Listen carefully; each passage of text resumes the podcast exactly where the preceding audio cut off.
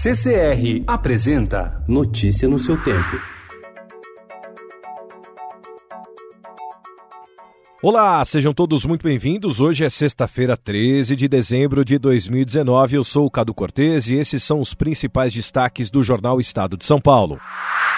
Indicadores positivos derrubam dólar e risco país. Bolsa bate recorde. Notícias positivas na economia brasileira e no exterior nos últimos dias fizeram com que o Ibovespa tivesse alta de 1,11% ontem, com recorde de 112.199 pontos. O dólar recuou 0,62% para R$ 4,09. O risco país também caiu ao menor nível em sete anos. No pacote de boas novas estão a mudança de perspectiva da nota do Brasil de estável para positivo positiva pela agência Standard Poor's o novo corte da taxa Selic, que é a taxa de juros, e a perspectiva de acordo comercial entre Estados Unidos e China.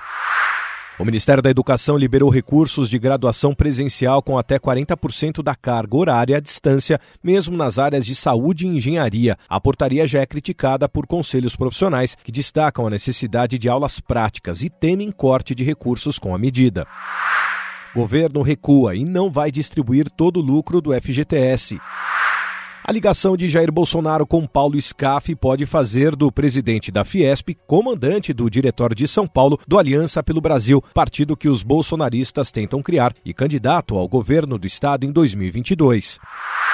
O primeiro-ministro Boris Johnson conquistou ontem ampla maioria parlamentar na eleição britânica. Segundo pesquisa de boca de urna, o Partido Conservador obteve o melhor desempenho em 30 anos. Ex-secretário municipal de Cultura de São Paulo, André Sturm, aceitou o convite feito por Roberto Alvim, secretário especial da Cultura, e será o novo secretário de Audiovisual.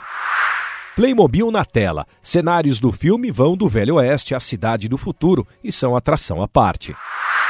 Legado de Antunes Filho. SESC anuncia exposição e ações para o núcleo de criação do diretor. Notícia no seu tempo. Oferecimento CCR